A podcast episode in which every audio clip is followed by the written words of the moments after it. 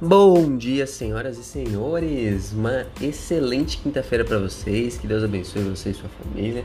E estamos em São Paulo. Para quem é de São Paulo, o sol veio para atoar as nossas cabeças. Meus amigos e minhas amigas, que sol é esse, hein? Mas vamos lá, hoje eu quero compartilhar com vocês uma experiência que eu tive. Experiência recente que, que fez eu refletir bastante eu queria compartilhar com vocês. Primeiro eu vou fazer uma pergunta: como você lida com críticas? Como você lida com críticas? Pois bem, eu sempre considerei lidar muito, muito bem com críticas. Mas recentemente no meu trabalho eu recebi um, um feedback, inclusive não foi de forma direta, mas foi de forma indireta sobre o meu trabalho. E, e, a, e a, primeira, a, a primeira impressão que a gente tem quando a gente recebe uma crítica a menos que a pessoa ela já tenha isso muito claro na vida dela, é que você se questiona, né?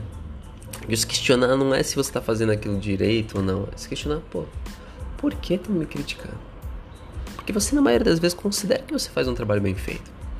Eu recebi crítica de pessoas que eu considero, de maneira indireta, então eu percebi a crítica, mas em momento nenhum eles quiseram criticar, mas isso foi bacana.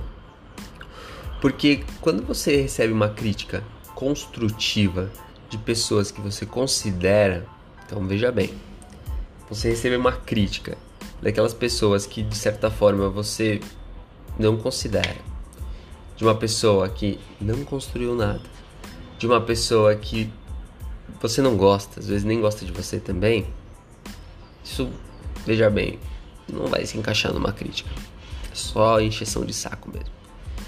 Por isso é tão bom você saber filtrar de quem você leva em consideração as críticas, tá? Então, é uma pessoa que já chegou onde você quer chegar? Sim, leve em consideração. É uma pessoa que você admira? Sim, leve em consideração. É uma pessoa que você gosta e gosta de você também? Sim, leve em consideração. Pois bem, passado nesse filtro, não seja cabeça dura. Olhe para dentro Vê se não tem sentido tudo aquilo que as pessoas estão te falando. E de maneira muito humilde, muito humilde, sábio, seja sábio. Você tem a humildade para dar dois, passe dois passinhos para trás, para depois dar cinco, seis para frente, cara.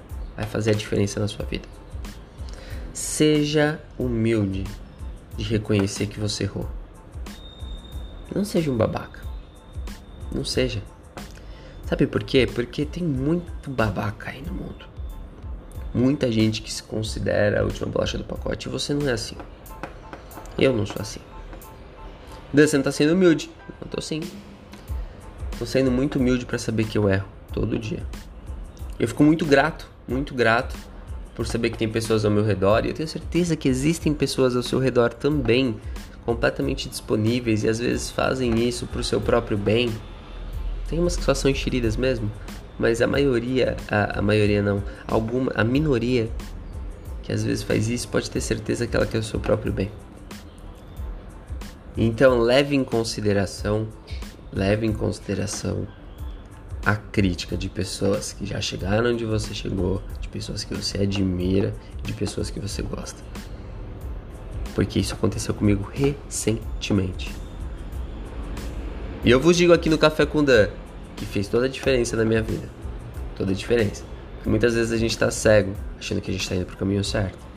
E quando a gente menos percebe, a gente tá bem distante do caminho que a gente quer atingir.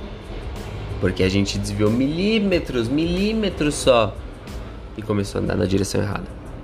E essas pessoas, essas pessoas, elas são completamente responsáveis por ajudar a gente a voltar pro trecho que a gente quer.